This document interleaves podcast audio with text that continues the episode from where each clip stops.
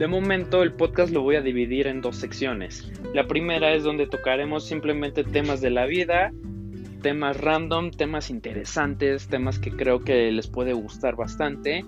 Y la segunda parte va a ser sobre el ámbito donde yo trabajo, ya que no es un trabajo como muy común o muy ordinario que se lleve a las pláticas, pero yo sé que les puede gustar mucho, especialmente por este boom que han tenido estos últimos años, simplemente por el hecho de las redes sociales. Yo trabajo en una agencia de publicidad y estoy seguro que varios temas que toque ahí les van a encantar o les van a gustar o simplemente es para que lo conozcan y pero obviamente no pasa esto en todos los casos porque hay personas que tienen ese ese golpe de suerte de crear contenido tan tan bueno que explota y se vuelve súper famoso y casi casi ya solucionó toda su vida de aquí hasta que se muera. Y puedan darse una idea de cómo se maneja la publicidad ya que ya que es muy complicada y muchas personas piensan que es muy fácil pero no no es así. Tampoco soy una persona que presuma de que ay estoy en una en un trabajo muy difícil y demás no yo hablo desde el punto de vista que ahorita todas las personas quieren ser influencers, o más bien todos los chavitos quieren ser influencers, quieren, quieren ganar dinero fácilmente, poder darse a conocer por redes sociales, explotar, pero la verdad es que lleva todo un proceso detrás, todo un estudio y el trabajo de muchas personas a veces. Bueno, este fue el inicio del programa, así que quédense y vamos con la primera parte.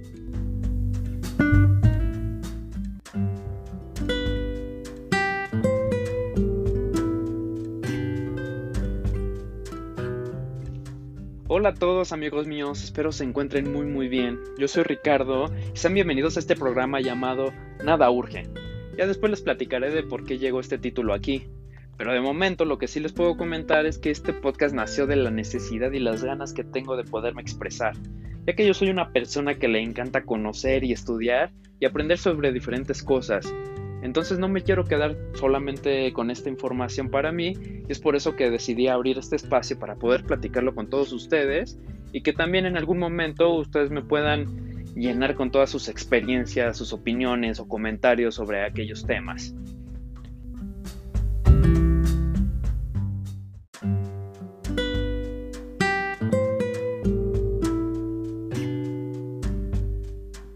Que ya era muy difícil poderlo superar. Y también justamente tenía él un ayudante que igual le empezó como un mensajero, o sea, una persona así que nada más, oye, ve y entrega este paquete, oye, ve y da este mensaje a tal oficina, manda estas cartas hasta Santa Fe, o sea, él empezó como simplemente un mensajero y ya en algún momento él se acercó con los dueños y dijo, oigan, es que me está gustando esta parte de, corrección de color porque él se metía mucho a la sala, al, estudio de corrección de color y veía lo que hacía la otra persona y le pidió chance, oye, ¿me enseñas? Y esa otra persona le dijo, va, yo no tengo problema, en tus tiempos libres te puedo enseñar, pero ve y dile a los jefes para que te den la oportunidad. Y los jefes súper, súper, súper amables le dijeron sí, sin ningún problema. Nada más dedícate este, a entregar los paquetes y normal y en tus tiempos libres te dedicas a esto.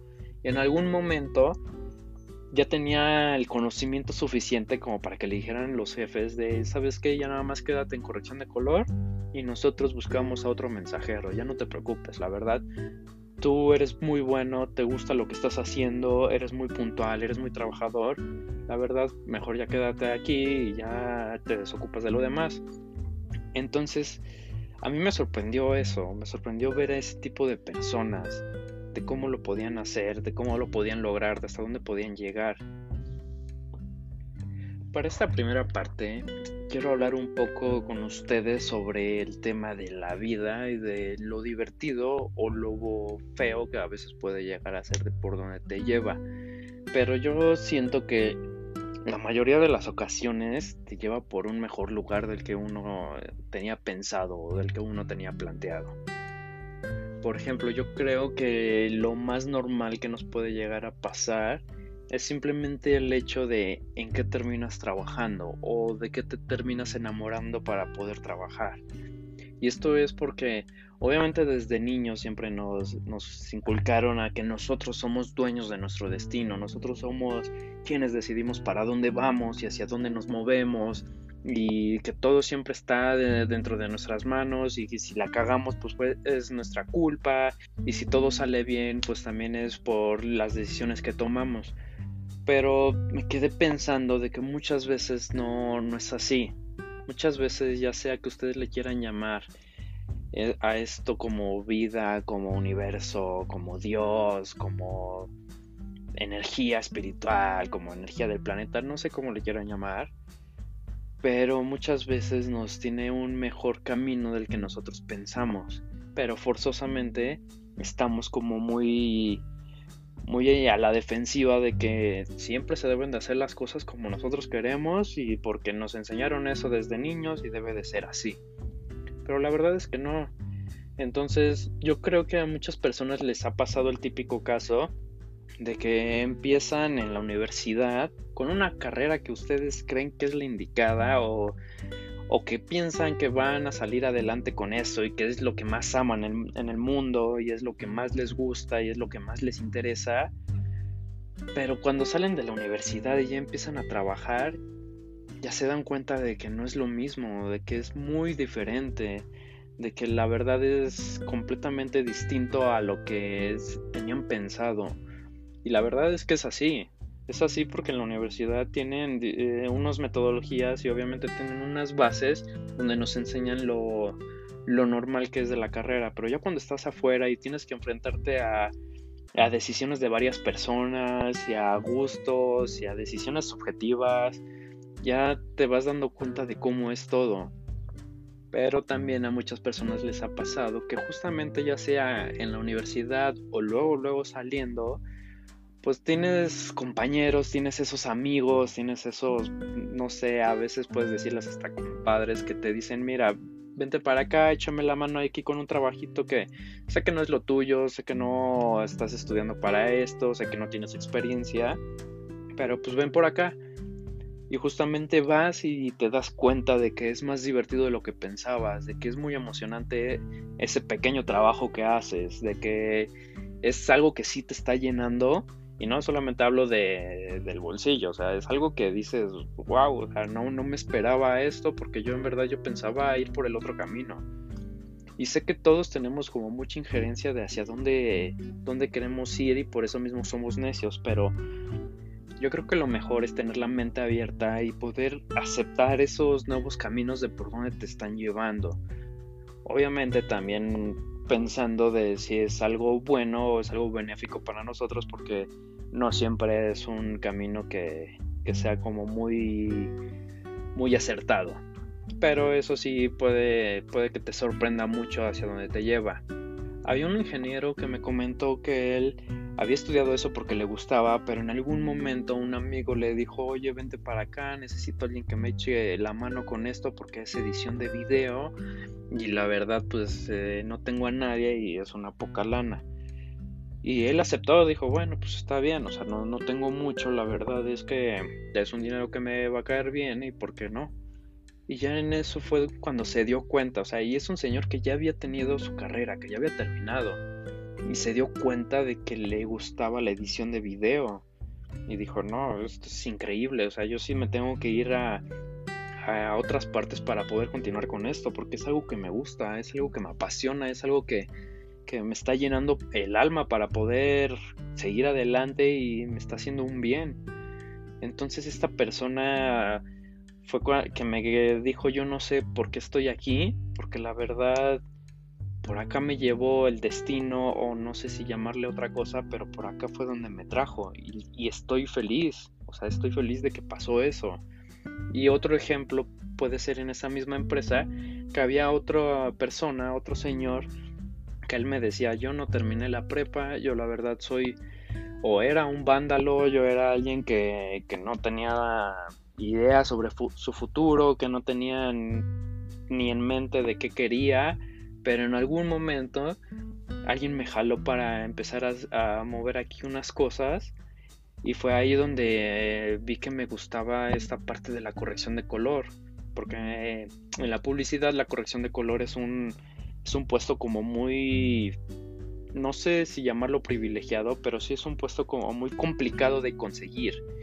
Y cómo llegó una persona que no tenía un estudio, que no tenía un planeamiento, que no tenía ni siquiera un objetivo en su vida, cómo llegó a ser colorista quién sabe, pero la verdad yo lo veía en sus ojos, él era muy feliz, él estaba encantado con lo que hacía, todos los días iba con una felicidad increíble y todo el tiempo le, gustaba hacer lo que hacía, entonces ya hasta pasaba más horas de las necesarias, o sea, era una persona que llegaba a las 10 a trabajar y se iba a las 11, 12 de la noche y a veces hasta 4 de la mañana porque así son las peticiones ahí en la publicidad, o sea, si te toca desvelarte, te toca.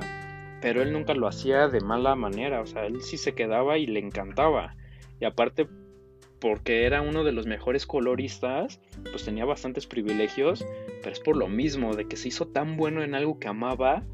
Y me ha tocado mucho, por ejemplo, yo conozco a personas que estudiaron una cosa, justamente en mi primer trabajo, me tocó que dejarse fluir como si fueran un río, o sea, es algo muy, muy, muy padre de ver. También me tocó en otro trabajo una persona que venía de Torreón, él vendía tenis, o sea, él empezó igual así desde hasta abajo y él nada más se encargaba de hacer eso, vendía tenis para pues, pagarse su vivienda y pagar los estudios de su novia, porque él tenía, él desde muy chavo tuvo a su novia y le estaba pagando todos los estudios y nos contó esa historia de que así, así fue como él se inició y en algún momento una persona llegó y le dijo, oye, ayúdame como asistente de algo. Y él dijo, pues va, o sea, no, no tengo problema, yo sigo vendiendo mis tenis, este, y en los tiempos libres, pues voy y soy asistente de esta persona pero era asistente de producciones de comerciales de televisión, que obviamente la paga era mucho mayor a lo que él pudiera vender en un día sus tenis. Obviamente cuando él lo llamaban, pues ya nada más eh, cerraba un rato el negocio de sus tenis y él se iba a trabajar como asistente por el hecho de que la paga era mucho, mucho mayor. Y ahí fue donde se dio cuenta de que también le encantaba estar en ese mundo, en estar produciendo, estar moviendo personas, estar coordinando a la gente, coordinando a los actores, a los camarógrafos, a la producción entera. Y fue en algún momento donde él supo cómo dar el salto, cambiar de dejar de vender cosas a poder crear su propia casa de, de producción.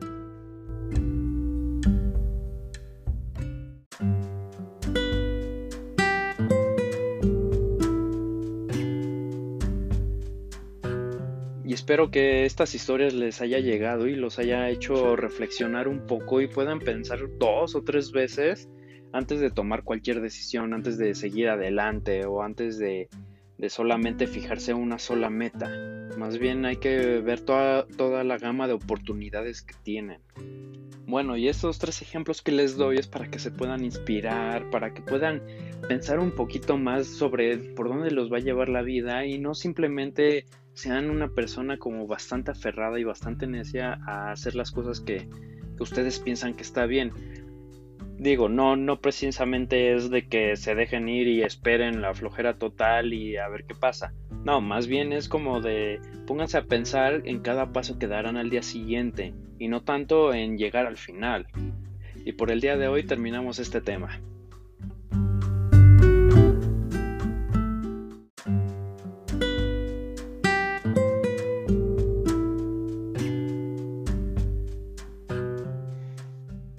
Hola amigos, sean bienvenidos de regreso a esta segunda sección, la cual la vamos a enfocar solamente al tema de la publicidad, que es a lo que me dedico, es de lo que trabajo y la verdad puedo decir que es mi pasión, es de lo que más me encanta hacer.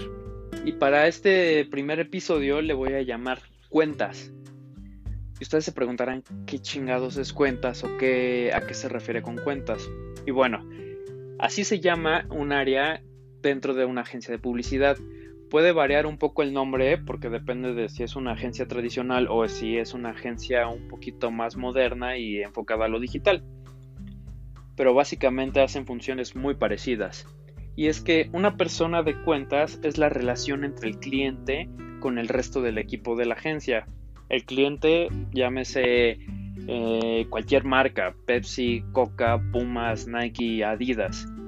Y el equipo de la agencia son, está dividido también en muchas áreas. Pueden ser los diseñadores gráficos, pueden ser los redactores, pueden ser los de arte final, los de finanzas, las personas de planning, etc. Pero justo antes de, de yo poder llegar a este punto de cuentas, les voy a contar un poco de mi historia, porque yo en algún momento cuando estaba pensando qué carrera quería, la verdad no tenía ni idea, no, no sabía lo que me quería enfocar ni de lo que quería trabajar y estaba así como intentando ver qué, cuál era la mejor decisión y entre eso pues también mi, mi, mamá me estaba diciendo no, pues yo creo que es por acá, mi hermano me decía no, pues a ver, intenta de lo mío, pero pues igual que muchas personas, seguramente a ustedes les ha pasado de que no tienes ni idea de para dónde vas, especialmente a esa edad, ¿no? Porque estás en una parte donde estás terminando la, preparatoria y la verdad no se te prende el foco de, ah, mira, yo creo que esto es lo mío. O puedes decir, sí, creo que esto es lo mío, pero ya cuando estás en el camino, ya cuando vas casi finalizando, ya dices, no, ¿sabes qué? Creo que no era por aquí, creo que era por el otro lado. Y pues ni modo, ya te chingaste, ¿no? Y más o menos eso fue lo que me pasó. Yo entré a la carrera de Ciencias de la Comunicación y avancé con el tronco común como en todas las universidades. Pero justamente me tocó en esos años cuando estaba el boom de YouTube, cuando estaba creciendo desmesuradamente, cuando iba muy rápido toda esa parte digital porque todavía en ese momento no se le llamaban a las personas influencers ni youtubers, no llegábamos a ese punto, pero sí había chavos o personas que estaban haciendo contenidos, pero súper, súper en rough, o sea, súper bien pinches la mayoría de los contenidos.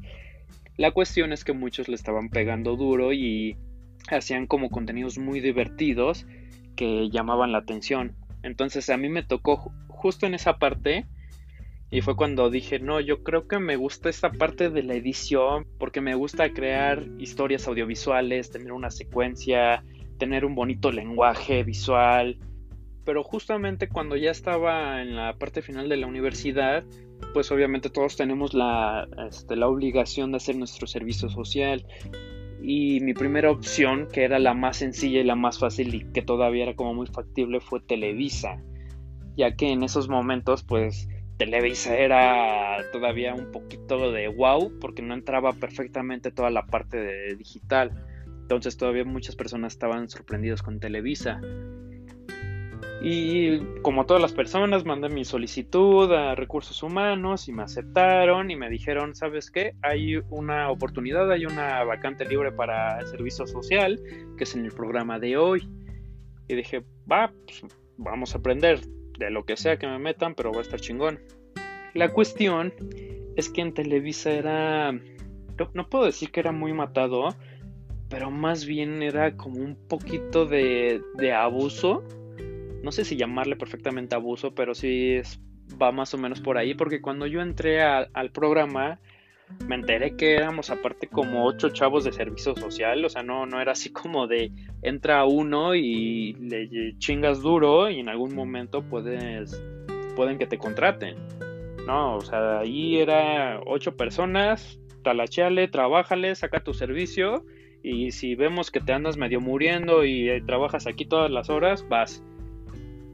Eso es lo que me han contado, la verdad, porque yo duré muy poquito de mi servicio social ahí en Televisa. Y justamente me metieron al área de coordinación del público, o sea, de, los invitados, esos que, bueno, todas las personas que, que son de aquí de la Ciudad de México, seguramente han pasado alguna vez enfrente de Televisa eh, y han visto una fila enorme de personas. Pues esas personas son todo el público que entra a los diferentes programas. Y yo me tenía que encargar como de coordinar de que entraran las personas, se sentaran, estuvieran en el show y pues terminando el show, ahora le van para afuera todos. La cuestión es que eran personas muy necias, entonces todo el tiempo querían acercarse a, los famosos que estaban ahí alrededor y pues casi era como ir detrás de ellos. No, no, no, señora, mire, por aquí es la salida. Y eso me duró una semana. después de una semana de que yo ya no aguantaba hacer eso porque la verdad sentía que era un poco de pérdida de tiempo.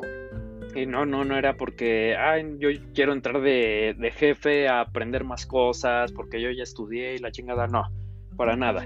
Sino que sentía que en verdad era como un poco de abuso y no me sentía nada realizado y no sentía que yo aprendía nada. Y yo sé que en una semana es muy poco. La cuestión es que yo veía cómo se movían ahí las personas y veía todos los demás chavos Justamente hubo uno que, nos contó que ya llevaba ocho meses, pero él no hacía sus cuatro horas diarias. Él hacía de ocho a diez horas diarias y, y más bien estudiaba en las noches en la universidad. Entonces básicamente para él era una chamba completa en la mañana estaría en Televisa y ya en la noche ya se ponía a chingarle a la universidad para terminarla y ya llevaba así varios meses. La cuestión es que él sí quería que lo contrataran.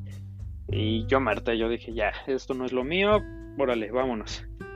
Eh, me salí de ahí y justamente hubo una oportunidad en una casa postproductora para poderme incluir, que es más o menos a lo que yo quería, que dije, ah, bueno, esta parte es la edición de las historias, ha de estar padre. La cuestión es que solamente había un puesto y era en, la, en el área de producción ejecutiva, yo no tenía yo no tenía más, bien idea de qué hacía, ¿no? El área de producción, ¿qué, ¿qué, es eso? Y yo cuando me metí, pues resulta que era como el servicio al cliente, era como esta parte de la relación de lo que quiera el cliente o la agencia, me lo transmitían a mí y yo se lo transmitía a los chavos, porque igualmente ahí en, en la casa de postproducción se dividen muchísimas áreas.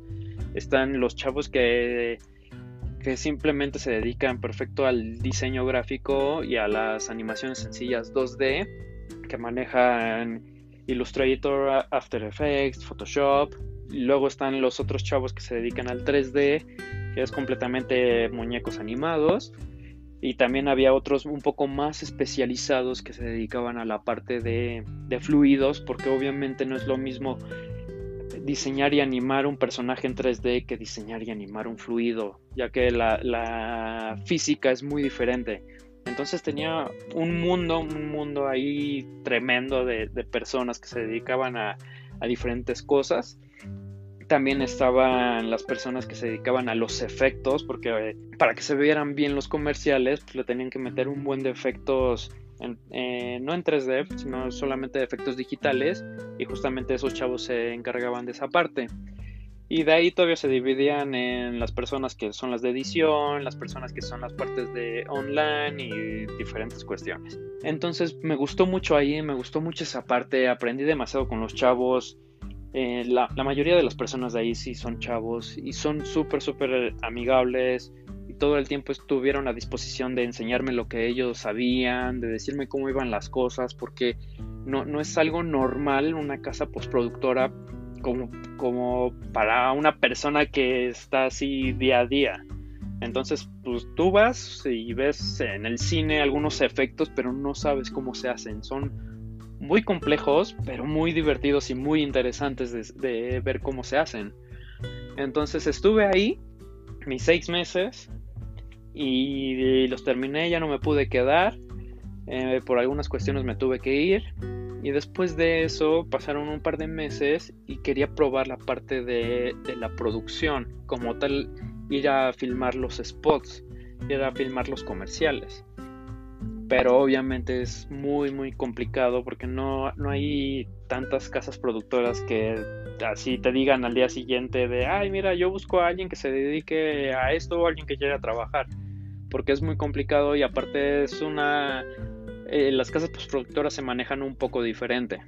Justo vi de pura casualidad una vacante en internet y decía, bueno, manda tu currículum y, este, y vemos. Entonces yo lo mandé y justamente a los tres días recibí un correo de, bueno, eh, nos interesa tu currículum, nos puedes mandar por favor un video creativo de por qué quieres trabajar con nosotros y yo sí me quedé pensando de, ah, chinga, ¿y por qué me ponen a hacer esto? Digo, entiendo esta parte de que somos una casa de, bueno, que son una casa productora, pero no sé por qué quieren un video creativo así como así para para el trabajo. Y dije, pero va, o sea, no, no hay problema, seguramente pues ha de ser de esas casas que son como más nuevas y que quieren como que, que sus empleados sean felices y se diviertan y diferentes cosas. Y ya lo mandé, lo, lo hice ahí medio cagadín. Eh, la verdad estuvo como chistoso realizarlo, me tardé dos días en hacerlo. Y en eso ya eh, tres días después me hablan y me dicen, oye, ¿puedes venir a una entrevista? Le dije, sí, va. Ya fui, me entrevistaron, me entrevistó el dueño porque no estaba como el, jefe directo con el que yo iba a estar. Me entrevistó el dueño y ahí me dijo, no, necesitamos una persona para el área de producción ejecutiva. Le dije, ah, entonces ya sé por dónde va esto. Porque al final de cuentas, pues no, no, no era para ser editor, no, sé, no era para la parte de de filmar, sino era para la parte de organizar. Por, por, lo mismo de que mi currículum ya tenía esa parte de que yo me dedicaba la, a organizar y a pasar este, las peticiones de cliente. Entonces fue así y dije, va, o sea, en algún momento si hay posibilidad, salto de producción ejecutiva y me voy a la parte de o producción normal o a la parte de edición. Y ya cuando entré, ya me empezaron a enseñar todo el mundo y todas las diferentes cosas que se tienen que hacer para un spot. Uno pensaría que es sencillo, o sea, hasta para contenidos chicos que ven en, YouTube, uno pensaría que es sencillo, pero la verdad lleva, conlleva un chingo de cosas, conlleva muchísimo trabajo, muchísimas personas que no se ven, que no, hasta te sorprendes el primer día que vas a una producción y también te sorprendes la cantidad de horas que se trabaja en un solo día en una producción, porque me acuerdo que la primera que fui empecé a las 6 de la mañana y terminé a las 4 de la mañana del siguiente día. Y al siguiente día tenía que estar yo a las 10 de la mañana en la oficina para trabajar. Entonces, justo así se manejaban y a mí me tocó la fortuna de poder trabajar con un colombiano, que él era mi jefe directo y él es la persona más organizada del mundo, la más organizada que yo he conocido. Entonces él tenía todas las capacidades para, para administrar tantos proyectos. Y hasta el momento yo no, no, he, no he podido encontrar a alguien parecido, ni yo tampoco soy capaz de poder administrar tan bien. Y eso que ya pasaron como unos siete años desde esa vez y le aprendí también muchísimas cosas. Él es una persona muy perfeccionista y siempre debe de tener todo el control y ahí es donde me di cuenta de cómo se hacían completamente todos los spots porque yo me tenía que encargar de la parte de cotizar la, parte de, producción que son las personas pues, no jalacables pero sí las personas que, que consiguen todas las cosas todos los fierros todos los paquetes así sea la cosa más rara ellos te la deben de conseguir me acuerdo una vez que nos tocó conseguir unas boyas que estaban en otro país y no sé cómo chingados le hicieron, pero lograron traer esas boyas en que fueron dos, tres semanas. entonces, eso se encarga el área de producción. Es muy divertido, es muy cansado los días de, filmación, pero yo creo que es de las mejores cosas que, que se puede trabajar. O tal vez es de las mejores cosas que, se puede experimentar. Por si algún día tienen la oportunidad de ir a una filmación, vayan, la verdad. Y luego estaban las personas de, de dirección de arte, que son los encargados de que haya escenografía, de que se vean muy bien los props. Los props son las estas cositas que, que luego los actores agarran, ¿no? Estos objetos que, que, se muestran a pantalla y que tienen como alguna relación o alguna importancia. Entonces un celular pues, puede ser un prop. Estaban estas personas de, dirección de arte de para le daban una perfección a todo para que se viera hermoso, hasta en los terrenos o en las áreas abiertas, porque una vez me tocó ir a una colina, ellos más o menos moldeaban esa pequeña colina o ese tramo donde se iba a filmar para que quedara perfectamente, porque se supone que por la colina iba a bajar una bicicleta. Entonces ellos lo hicieron de tal modo que se viera muy muy bien frente a cámara. Y luego también estaban los vestuaristas, son las personas que se encargan de vestir a los actores. Pero obviamente deben de tener muchísima ropa y muchísimas opciones porque suele pasar muy seguido de que en el momento frente a cámara no se ve bien el actor con esa ropa. Y entonces pues hay que cambiarla. Estaban también las personas de iluminación, que son todos los que llevan las lámparas, las lonas, las franelas, Eh, hay unos tubos enormes, pesadísimos, llamados Centuries, donde se coloca todo eso. Luego también están las personas de cámara, que es el director de fotografía, que es el encargado de que se vea perfecta la toma. Y tiene a su asistente, que es el que le, ayuda o, le trae las cosas, que es lo que pida. Y tiene otra persona que se llama foquista. Él es el, encargado de que se vea muy bien la toma en cuanto que no se vea borroso, que esté en foco, que no esté fuera, fuera de este, porque si está fuera de foco pues, se, ve todo borroso y se ve todo mal y va a estar ya toda la filmación cagada. Entonces, tan importante es eh, la cantidad de personas que hay un foquista que se dedica especialmente a revisar que esté muy bien la toma y que esté en foco. Así se los puedo dejar. Y bueno, ya estaba, ya está el director, que él es encargado de toda la producción y él es el que tiene la responsabilidad más pesada durante el día de la producción. Tiene a su asistente, que es el asistente de dirección, y él es el que tiene los huevos y, y el más cabrón de todos porque él es el que pone orden ya que el director no se puede andar cansando de mover a la gente, estarlos trayendo, estarlos corriendo, estar haciendo cosas. No, el asistente de dirección se encarga de todo esto y es el como el que debe de tener más temperamento y me ha tocado que los asistentes de directores son los que la verdad comen hasta el final, o sea, pueden no desayunar ni comer y ya hasta la cena, ya casi acabar, ya lo ves ahí comiendo algo porque deben de estar muy concentrados en todo esto. Y ahí fue donde aprendí todo, todo, todo lo que conlleva hacer un spot audiovisual o un comercial y estuve fácil unos nueve meses y me gustó bastante, me gustó, pero sí tuve que tomar la decisión de salirme ya que era muy pesado físicamente. Como les comentaba, pues eran filmaciones de un día entero y al siguiente día pues ahora te levantas a trabajar, así fuera domingo, pues vas. Entonces no tenías como un horario establecido, no tenías vacaciones, no tenías varias cosas aunque era muy divertido, pues obviamente es, unas por otras.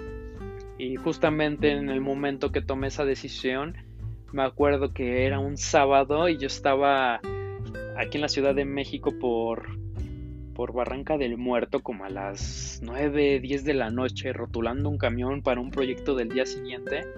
Y ahí fue cuando me di cuenta, no, sabes que esto no, no es lo mío, no es de que no, no es de que estuviera mal, pero la verdad es que estaba muy pesado.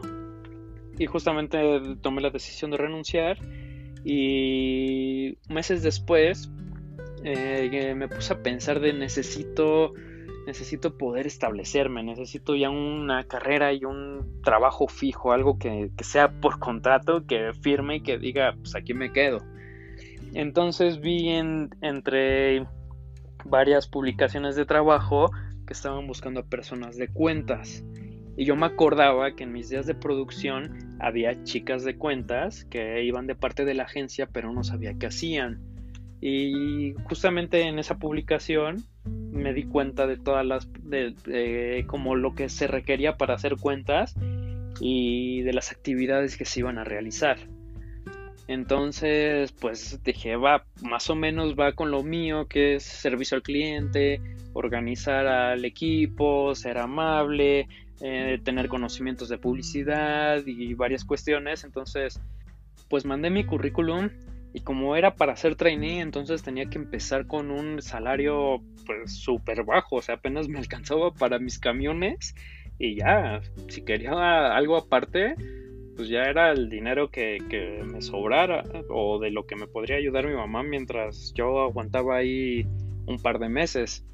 Lo único bueno de esta agencia donde entré es que como yo ya tenía conocimientos sobre publicidad, entonces la directora y la supervisora, que son que eran mis jefas, me dijeron, no, ¿sabes qué? A ti, no te vamos a hacer esperar seis meses, como ya tienes conocimiento, danos tres meses y si vemos que, que funciona todo bien, pues te crecemos.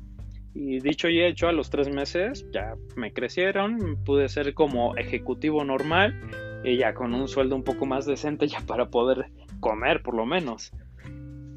Y fue ahí donde me di cuenta poco a poco de que me estaba gustando hacer cuentas, porque yo ya traía todo ese esa historia atrasada de siempre estar con servicio al cliente, siempre estar aprendiendo sobre cuestiones de publicidad, siempre estar relacionándome con varias áreas y no solamente especializarme en, en una sola parte, sino poder tocar y poder aprender de todas las áreas que se llevan.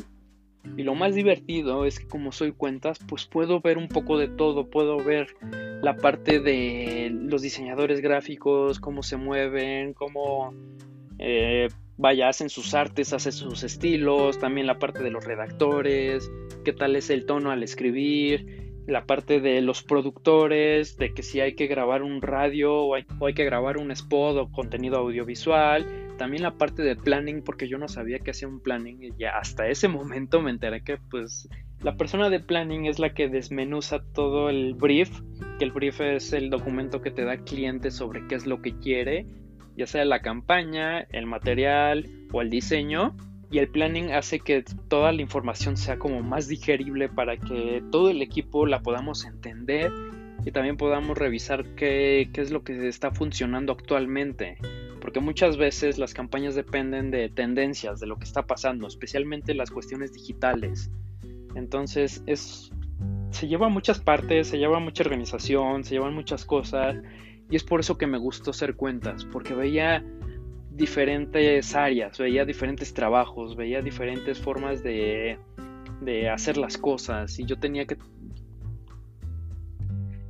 y yo debía de tener el orden, yo debía de tener el control, yo tenía que ser el último filtro porque obviamente antes de que se mande cualquier cosa, cualquier material al cliente, si pasa algo, si está mal, si hay un error ortográfico, si hay un error de diseño, pues al que regañan es a mí y al área correspondiente de que está mal.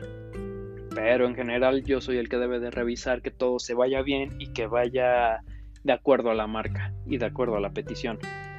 Entonces puede ser algo raro o algo extraño porque al final de cuentas tal vez piensen, ah, pues es otra persona de servicio al cliente, pero lo divertido es esa parte de poder conocer un poco de todo, de poder seguir yendo a filmaciones, de poder hacer eh, grabaciones de radio, de estarte metiendo esta parte de digital, porque últimamente con esta explosión en redes sociales y, y de nuevas aplicaciones y de nuevas plataformas digitales, el mundo va cambiando tremendo. Entonces voy aprendiendo cómo, se van moviendo estas redes sociales y esto nos ayuda bastante porque le puedo transmitir esa información al equipo creativo para saber cómo podemos hacer los materiales o el contenido dependiendo de cómo se mueve todo.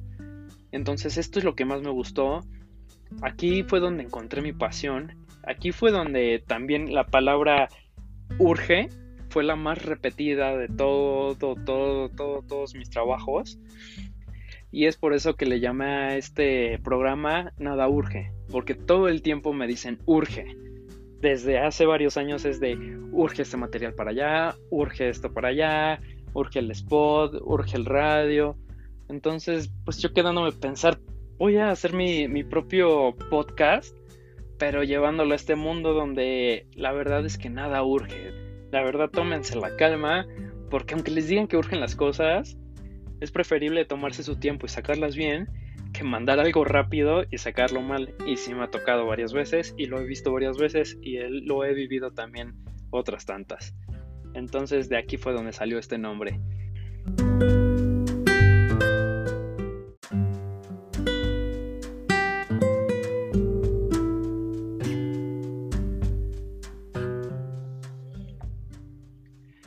Bueno amigos, espero que les haya gustado mucho este primer episodio. Me pueden dejar sus comentarios o compartirme sus experiencias, opiniones o cualquier cosa que, quieran. Yo los voy a revisar con mucho gusto y nos vemos en el siguiente episodio donde les voy a traer otro tema de la vida y también vamos a continuar con este tema de la publicidad. Igual si en algún momento ustedes requieren alguna información o quieren que hable de algún tema en especial de la publicidad, porque hay muchas cosas que se pueden hacer y hay otras cosas que hasta les pueden funcionar. Si ustedes quieren ser algún influencer o quieren ser alguna persona que está comenzando en este mundo de la publicidad o simplemente son alguien que está estudiando y que que tiene la duda de cómo se maneja, porque la verdad sí se maneja muy diferente lo que aprendes en la escuela con lo que se vive afuera. Entonces todo me lo pueden mandar, me lo pueden escribir, yo lo voy a leer. Les mando un abrazo a todos y nos escuchamos a la próxima. Y con gusto se los voy a responder y vamos poniendo los temas. Entonces espero que se encuentren muy muy bien